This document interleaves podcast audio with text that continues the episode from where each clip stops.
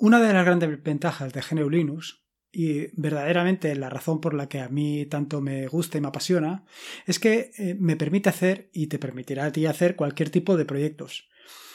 Y esto es una de las cosas que eh, digo y explico precisamente en la entrada del podcast. Eh, y lo puedes hacer ya sea en una Raspberry Pi o en cualquier otro tipo de placa SBC o en un VPS o incluso en tu ordenador. O sea, cualquier equipo que tenga GNU te va a permitir hacer o te va a permitir levantar cualquier tipo de proyecto. Puedes hacer proyectos desde los más sencillos a proyectos realmente complejos. Y ya te digo, evidentemente si haces un proyecto muy complejo, pues probablemente con una Raspberry Pi no vayas a tener suficiente, pero para proyectos sencillos o medianamente complejos, una Raspberry Pi te puede dar suficiente satisfacción. Así pues, desde levantar un servidor de páginas web con Apache o en Jeans, un servidor de bases de datos, como puede ser MariaDB y PostgreSQL, un servidor de voz sobre IP, como puede ser el espectacular Mumble, o cantidad de, otros servicios igualmente interesantes. Sin embargo, vamos, o con el paso del tiempo, vamos añadiendo servicios, vamos añadiendo nuevas funcionalidades a nuestra Raspberry Pi hasta que un día nos damos cuenta que la Raspberry Pi, y cuando digo la Raspberry Pi puede ser un VPS o nuestro propio ordenador, empieza a arrastrarse. Tu relación con la Raspberry Pi empieza a perder energía, empieza a perder esa chispa que tenía al principio de la relación. Y lo mismo pasa con tu VPS. Se arrastra y te preguntas, uy, ¿por qué se arrastra? Entonces empiezas a mirar y dices, ostras, si es que tengo aquí cantidad y cantidad de servicios que puede ser que algunos utilice y puede ser que otros no. Entonces ya te planteas, dices, bueno, pues la solución es bien sencilla, voy a quitar servicios, voy a quitar servicios que no utilizas.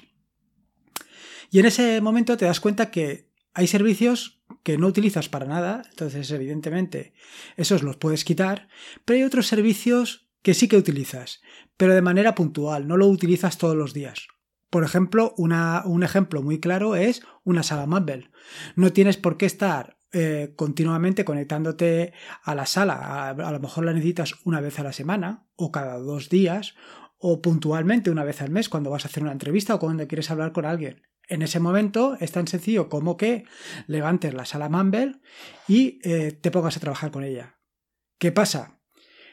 Que para levantar la sala Mumble, pues o para levantar cualquier otro servicio, como te puedes imaginar, tienes que conectarte vía SSH, levantar el servicio, luego lo utilizas para hacer lo que tengas que utilizar y posteriormente, evidentemente, lo tienes que eh, tumbar para dejarlo tal y como estaba originalmente. ¿Qué inconveniente tiene esto? Efectivamente, lo que te puedes imaginar, que no siempre estás delante de tu ordenador, con lo cual eh, tener que conectarte a una SSH, encender el ordenador, conectarte a tu IP, a tu red Wi-Fi, etcétera, etcétera, pues todo eso lleva a una serie de inconvenientes. Y no siempre tienes el ordenador delante, evidentemente. El otro día, en el podcast número 14, hablé sobre Termux, que es una terminal, un terminal que puedes utilizar directamente desde tu, desde tu móvil Android.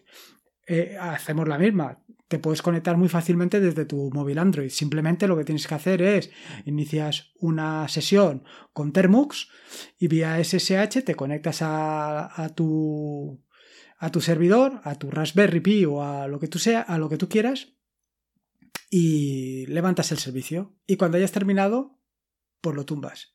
Sin embargo, te puedes imaginar que esto es realmente tedioso. Tener que conectarse vía la terminal de Android o vía, eh, vía tu ordenador a, a un servicio, a, a tu servidor, simplemente para levantar un servicio o para tumbarlo, es algo un poco, un poco tedioso, un poco cansino. Yo creo que no es necesario hacer todo esto. Pues hay una solución, hay una solución más. Eh, la solución simplemente es una aplicación que nos permita mediante un botón hacer eh, o ejecutar el comando que queremos. El comando que puede ser para levantar o tumbar un servicio o para cualquier otra cosa que queramos hacer. Ese, ese mm, botón simplemente lo que hace es lo que nosotros escribiríamos en el terminal, él directamente lo escribe, eh, lo, ejecuta mm, vía SSH sin tener que nosotros conectarnos al terminal, etcétera, etcétera. Y no solamente me refiero a levantar servicios.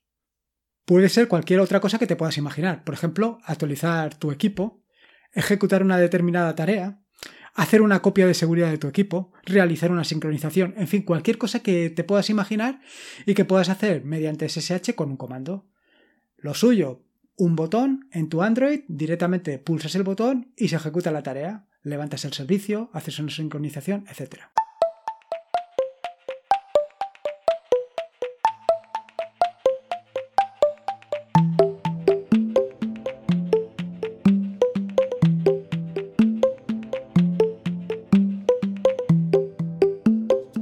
Soy Lorenzo y esto es atareao.es versión podcast. Este es el decimonoveno episodio del podcast, un podcast sobre GNU Linux, Ubuntu, Android y software libre.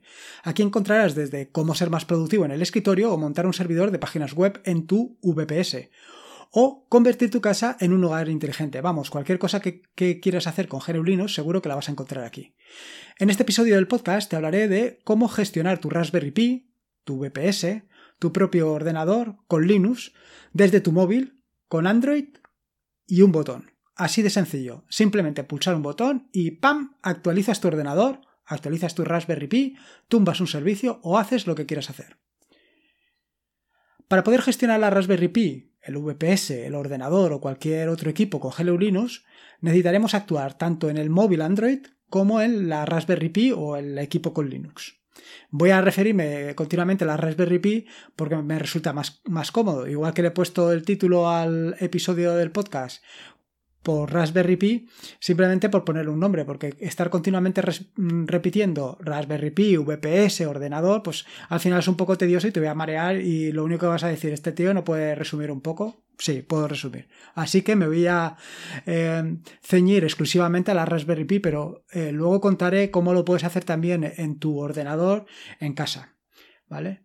Entonces, eh, como digo, hay que actuar tanto en el cliente Linux, en la Raspberry Pi, como en el cliente, como en el móvil Android. Entonces, en el cliente Linux, evidentemente, habrá em, acciones que podremos realizar con nuestro propio usuario, pero otras acciones que necesitaremos de tener derechos de administrador.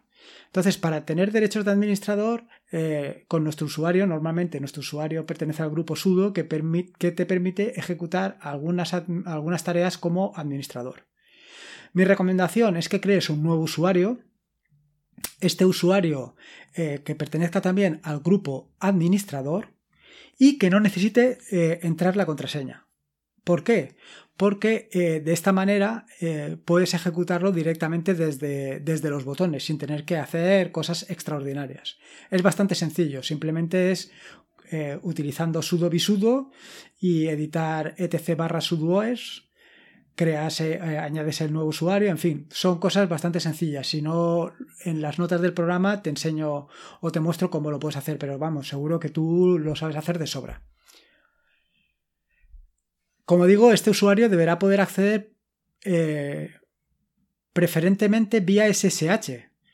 Vía SSH pero con clave, no con contraseña. ¿Por qué? Porque acceder con clave a vía SSH es mucho más seguro y que hacerlo con contraseña. Porque al final la contraseña siempre puedes... Eh, siempre puede alguien por fuerza bruta descubrirla. Eh, es, es, difícil si pones una contraseña suficientemente larga, pero bueno, todo es cuestión de tiempo porque los ordenadores cada vez son más potentes y terminarán por descifrar contraseñas más y más largas. Sin embargo, una, una contraseña tipo una clave SSH es muy complicado de, de forzar para acceder o para crear esa contraseña o esa clave SSH, te recomiendo que leas el artículo sobre sincronización sin contraseña que encontrarás en la página web. Te explico cómo puedes gestionar el acceso de esta forma. Pero vamos, me imagino que sabrás cómo se hace y si no, ya te digo, consúltalo porque... Eh, por dos razones. La primera por comodidad. Tener que estar continuamente introduciendo tu contraseña para acceder a los diferentes servidores realmente es muy pesado, es, es muy tedioso. Y por otro lado, eh, es más seguro, con lo cual son dos razones de peso para poder o para, para hacerlo de esta manera. Una vez hecho todo esto que te he comentado, mi recomendación es que eh, te conectes vía SSH desde otro equipo compruebes efectivamente que no necesitas contraseña, ejecutas algunos de los comandos con sudo para comprobar que no te pide contraseña y si todo ha ido bien y no has tenido ningún problema, a partir de ahora todo es coser y cantar. Si te has dado cuenta, me he referido a que ejecutar algunos de los comandos con sudo. Y es que te recomiendo que en la línea de etc sudoers especifiques los, los comandos que quieres ejecutar con sudo, para de esta manera evitarte llevar sorpresas. Eh, tu usuario solamente podrá ejecutar los, los comandos que tú le hayas indicado, no podrá ejecutar ningún otro más. Una vez hayas hecho todo esto que te he contado, ya has terminado con la parte del cliente. Ahora nos tenemos que ir a la parte del Android. Lo primero es instalar la app. Existen multitud de aplicaciones que te permiten eh, configurar un botón para ejecutar un comando vía SSH. He probado varias de ellas y yo finalmente me he quedado con SSH Button. ¿Qué ventajas tiene? Bueno, primera es que es muy sencilla de configurar y de funcionar. Y evidentemente, si es tan sencilla de configurar y de funcionar, pues tampoco mm, esperes que vayas a hacer grandes milagros con ella, va a hacer lo justito. Pero es que precisamente es eso, no necesitamos nada más. La segunda gran ventaja es gratuita y sobre todo que no tiene anuncios. Eh, si fuera de pago, pues a lo mejor, dependiendo del precio, no me importaría pagarla. Preferiblemente yo me decantaría por alguna que fuera eh, eh, software libre. Pero bueno, en principio esta funciona bastante bien y el resultado que me ha dado y las pruebas que he realizado son más que suficientes. ¿Qué características tiene SSH Button? Bueno, pues como digo, se trata de una aplicación realmente sencilla, pero vaya, es justo lo que necesitamos por lo que he comentado anteriormente, porque mm, simplemente lo que queremos es ejecutar un comando, no necesitamos nada más, con lo cual cuanto más sencillas sea, mejor. y evidentemente, si necesitamos eh, hacer algo más complejo, pues simplemente tiramos del terminal y ya está. ¿Qué configuración? Bueno, tienes eh, la aplicación, creo recordar que está en inglés, ¿vale? Entonces tiene un apartado en la configuración de settings donde estableces el valor del timeout. Yo creo que lo tengo puesto en 6 segundos, pero vamos, lo puedes poner en menos o el valor que tú consideres. Y luego una configuración de default, donde tienes, indicas los valores por defecto para el cliente. La dirección IP, el puerto, el nombre de, usuario con el que nos conectamos al cliente y la contraseña con la que nos conectamos al cliente. Una vez establecido todos estos parámetros, eh, ya podemos añadir un botón. Ahora, para añadir un botón le tenemos que dar una serie de parámetros adicionales, que son una etiqueta para que podamos identificar el botón. Es decir, yo lo que hago es poner, por ejemplo, eh, levantar servicio Mumble. Eso sería la etiqueta. Actualizar ordenador. Otra etiqueta, por ejemplo. El comando ejecutar. Si, por ejemplo, lo que queremos eh, ejecutar es levantar o tumbar el servicio Mumble, Mumble simplemente sería sudo systemctl stop o start, mumble-server o lo que tú quieras. Siempre precedido por sudo cuando necesites derechos de administrador. Si no necesitas de derechos de administrador, pues, pues no, hace falta que ponga sudo.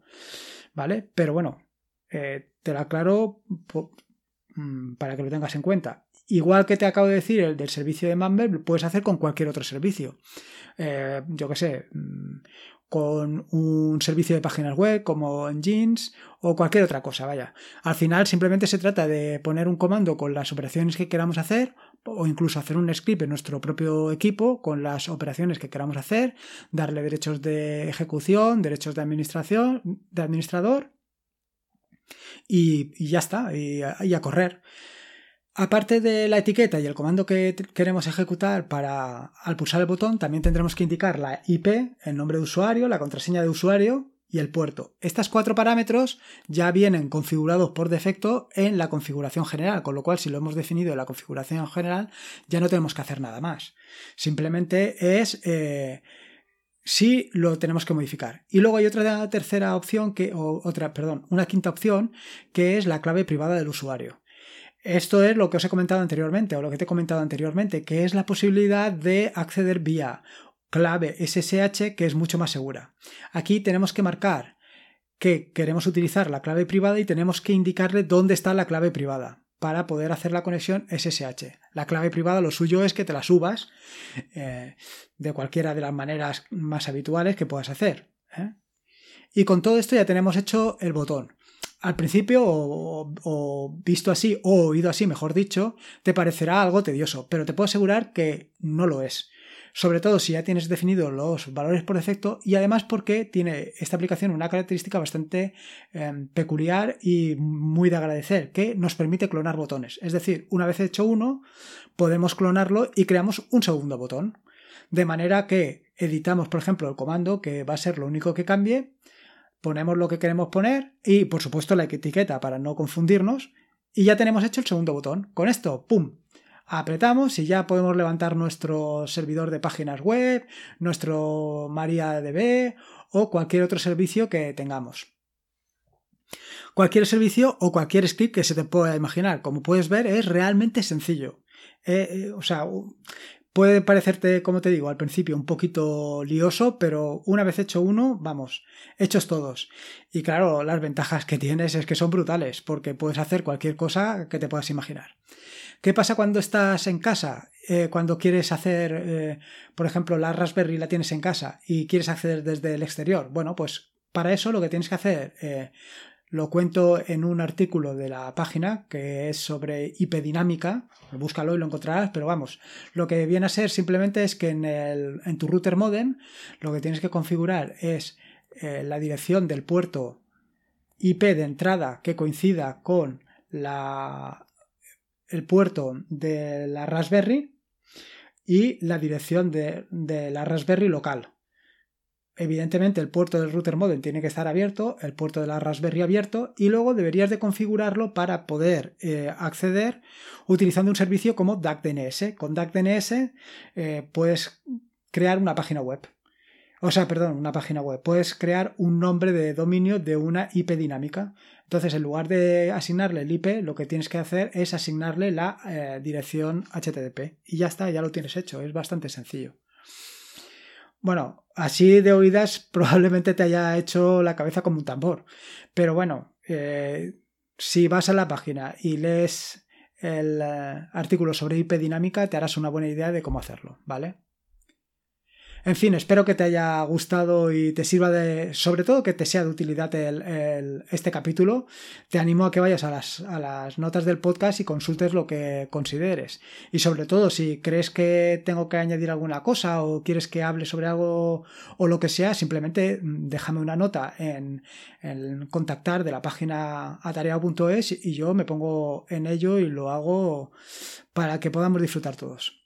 En fin, como te digo, que en las notas del podcast que encontrarás en atarea.es están todos los enlaces que he mencionado a lo largo del mismo. Te recuerdo que puedes encontrarme en atareado.es y prácticamente cualquier eh, red social que te puedas imaginar. Ahora mismo he actualizado la red social de Mastodon para que también puedas encontrar los artículos en Mastodon. Incluso también he puesto un enlace en la página, un botón en la página para que puedas compartir tus, los artículos que te parezcan interesantes a través del botón de Mastodon que está en la página. Eh, pásate por la página y sobre todo dame tu opinión sobre el podcast o cualquier sugerencia que tengas para un artículo, un episodio del podcast, un capítulo del podcast, incluso si tienes una idea brillante para una aplicación que eches en falta en Linux, en Ubuntu y quieres que, que le pegue una pensada a ver si se puede hacer o si es sencilla y le podemos meter mano, o si crees que se puede modificar alguna de las aplicaciones que tengo o, te interesa hacer algún script para cualquier cosa, vaya, cualquier tipo de sugerencia, idea, eh, en fin, cualquier cosa que se te ocurre, simplemente ponte en contacto conmigo en atareado.es, en contactar y yo me pongo manos a la obra. En fin, que la vida son dos días y uno ya ha pasado, así que disfruta como si no hubiera mañana y si puede ser con GNU Linux, mejor que mejor. Estoy trabajando en una serie de artículos sobre bots para Telegram, así que me quedo aquí un ratito para ver si termino alguno de los artículos que puedas ver esta misma semana. Venga, un saludo y nos encontramos en el próximo capítulo del podcast.